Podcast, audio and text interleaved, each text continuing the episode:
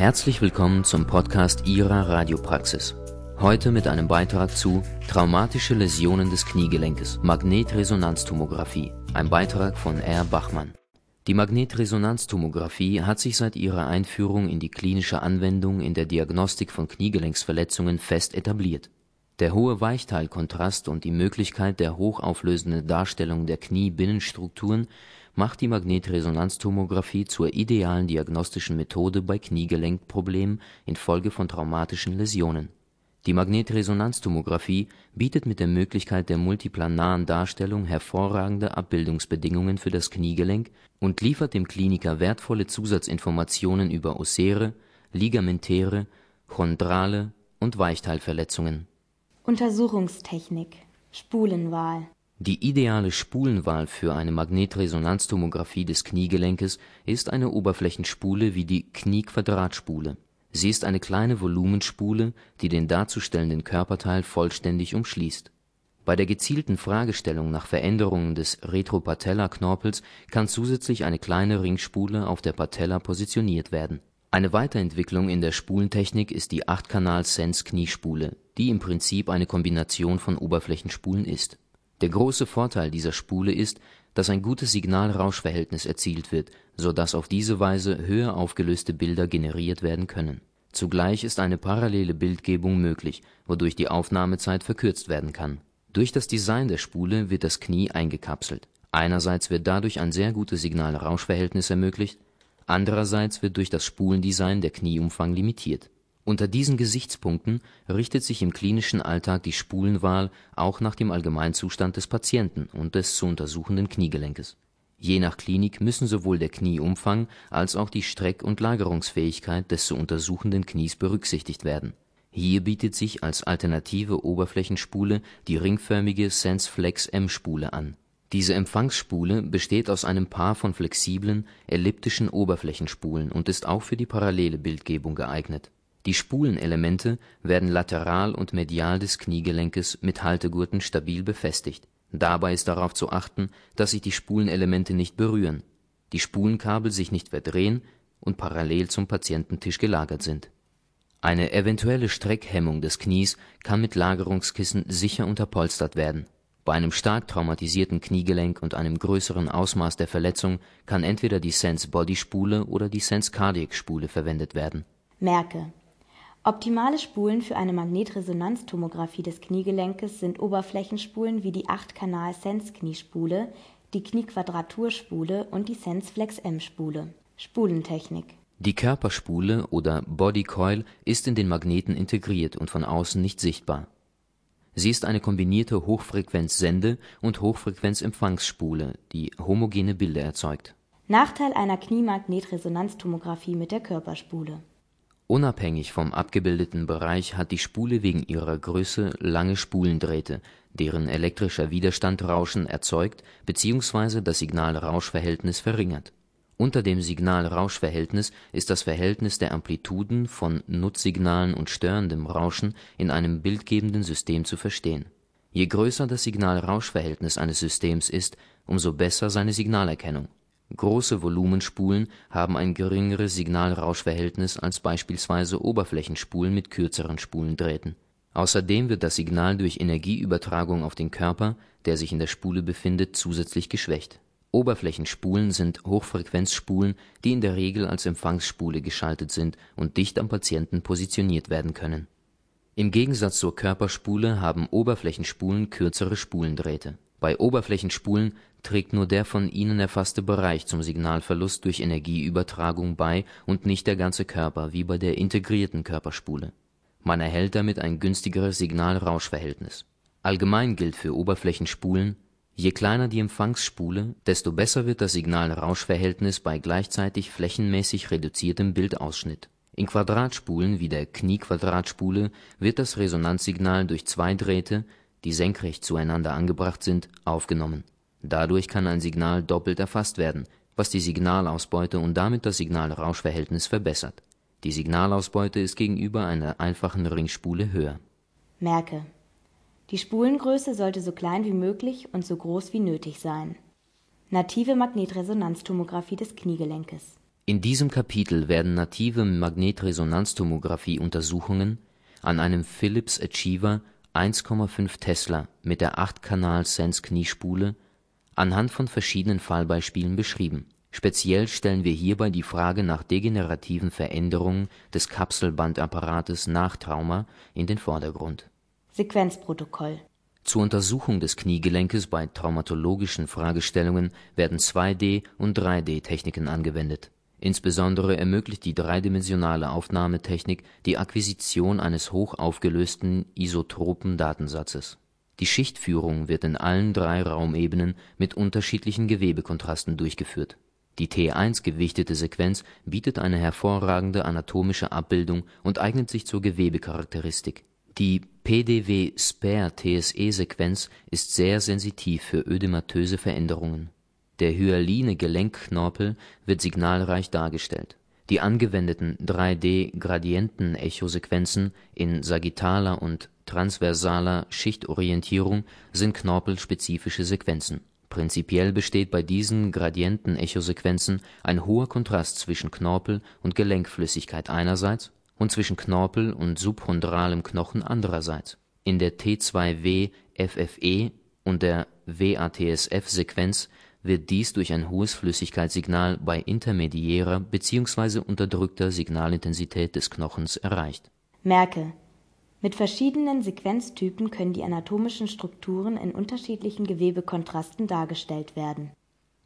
Fallbeispiele: Traumatisiertes Kniegelenk bei einem zehnjährigen Jungen Die Magnetresonanztomographie eines traumatisierten Kniegelenkes hat im Rahmen der weiteren diagnostischen Abklärung einen hohen Stellenwert. Im subakuten Stadium kann mit Hilfe der Magnetresonanztomographie das vollständige Verletzungsausmaß sicher diagnostiziert werden. Bei einem zehnjährigen Jungen wurden mehrere Tage nach einem schweren Verkehrsunfall eine Magnetresonanztomographie beider Kniegelenke durchgeführt. Dabei konnte rechts ein massiver hämorrhagischer Gelenkerguss mit Fettnachweis und links ohne Fettnachweis diagnostiziert werden. In der T1 gewichteten sagittalen Sequenz stellt sich der Fetteinschluss hypointens in der sagittalen WATSF als eine hyperintense Struktur dar. Außerdem können eine Ödematisierung der Muskulatur, eine nicht dislozierte Fraktur der medialen Femokondyle mit ausgedehntem Bone Bruise rechts und eine Kontusion des distalen Femurs links nachgewiesen werden eine mehrere Monate danach angefertigte Magnetresonanztomographie-Verlaufskontrolle beider Kniegelenke zeigt eine subtotale Rückbildung des ausgedehnten Bone Bruise und eine subtotale Resorption des hämorrhagischen Ergusses beidseits. Knieluxation bei einem polytraumatisierten 15-jährigen Jungen Bei einem polytraumatisierten 15-jährigen Jungen mit Zustand nach Kniegelenkluxation um ca. 90 Grad nach medial mit komplexer Instabilität und Peroneusparese links wurde für den präoperativen Status eine Magnetresonanztomographie des linken Kniegelenkes durchgeführt. Es konnte ein vielfältiges Verletzungsmuster, das mit einem massiven Erguss und Hämatros einherging, abgebildet werden. Ruptur der lateralen Kollateralbänder mit Ausriss des Außenmeniskus, eine partielle Ruptur der medialen Bänder auf Höhe des Innenmeniskus und ein knöcherner Ausriss des vorderen Kreuzbandes mit deutlichem Bone Bruise im Bereich der tibialen Insertionsstelle. Weiter konnte eine Ruptur des hinteren Kreuzbandes unterhalb der femoralen Ansatzstelle detektiert werden. Das Band stellte sich partiell aufgetrieben dar. Der Nervus peroneus ließ sich gut von proximal bis auf Höhe des Gelenkspaltes verfolgen. Auf Höhe des Fibularköpfchens zeigt sich der Nerv zickzackförmig konfiguriert, massiv verdickt und Signal angehoben bei etwas eingeschränkter Beurteilbarkeit ließ sich der Nerv kontinuierlich bis peripher verfolgen. Unmittelbar auf die Magnetresonanztomographie erfolgt die ligamentäre Rekonstruktion der verletzten Bänder.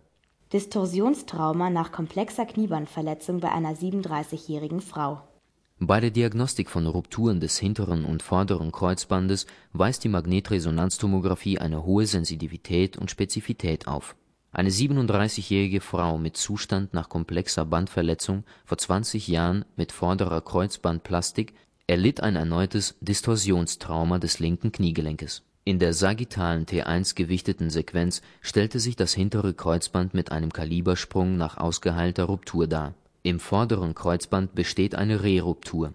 Außerdem zeigt sich eine höhergradige Partialruptur des medialen Kollateralbandes sowie eine Ruptur des Lateral-Kollateralbandes. Ferner stellen sich Artefakte durch Metallabrieb in den medialen und lateralen Femurkondylen nach vorderer Kreuzbandplastik dar. Tibiakopffraktur bei einem 50-jährigen Mann Ein 50-jähriger Mann erlitt nach einem schweren Verkehrsunfall eine Tibiakopffraktur rechts. Vor der osteosynthetisch zu versorgenden Tibiakopffraktur sollte mit einer Magnetresonanztomographie des linken Kniegelenkes der ligamentäre Status bei instabilem Kniegelenk abgeklärt werden. In der sagittalen T1-gewichteten Sequenz zeigte sich eine Konturunregelmäßigkeit und eine hypointense lineare Struktur im Fibularköpfchen links. Korrespondierend hierzu fand sich in der sagittalen WATSF-Sequenz und in der koronaren PD-Spare-Sequenz ein diffus hyperintenses Signalverhalten des Fibularköpfchens im Bereich des lateralen Tibiaplatons. Diese Befunde ergaben den Verdacht auf eine undislozierte Fibularkopffraktur links.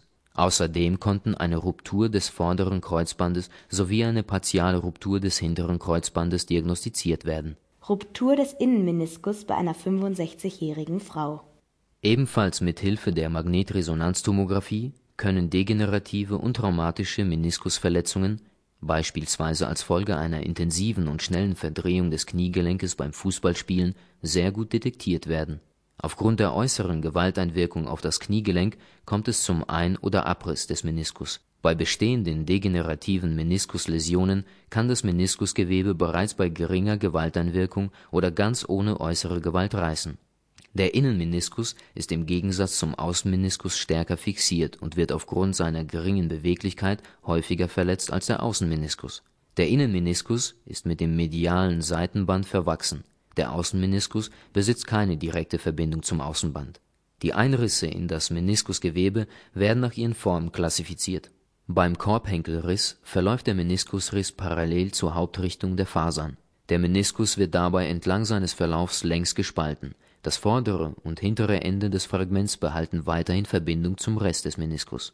Der freie Rand disloziert nach medial und verursacht akute Schmerzen. Zusätzlich kann es zu Blockierungs bzw. Einklemmungserscheinungen kommen. Ein Beispiel für die Ruptur des Innenmeniskus ohne äußere Gewalteinwirkung ist der Fall einer 65-jährigen Frau. Die Patientin berichtet im Anamnesegespräch über starke Schmerzen im rechten Kniegelenk ohne dass sie sich an ein direktes Trauma mit unmittelbar danach einsetzender Beschwerdesymptomatik erinnern konnte. In der Magnetresonanztomographie zeigte sich eine Ruptur des Innenmeniskus des rechten Kniegelenkes mit Luxation nach medial. Kernaussagen Die Magnetresonanztomographie bietet überaus wertvolle und klinisch relevante Zusatzinformationen bei Verdacht auf Begleitverletzungen oder Folgeschäden am Kapselbandapparat nach traumatischen Kniegelenkläsionen Neben der ausgezeichneten Beurteilung von Veränderungen an Meniski, Bändern und Gelenkkapsel können knöcherne Begleitreaktionen sicher detektiert werden. 3D-Akquisitionen mit isotroper hoher räumlicher Auflösung erlauben es, eine unbegrenzte Anzahl von Bildern nachträglich in jeder beliebigen Schichtorientierung für zusätzliche Darstellungsmöglichkeiten der Anatomie oder Pathologie zu reformatieren wir hoffen, Ihnen hat unser Podcast gefallen und wünschen Ihnen viel Spaß bei der Umsetzung. Bis zum nächsten Mal.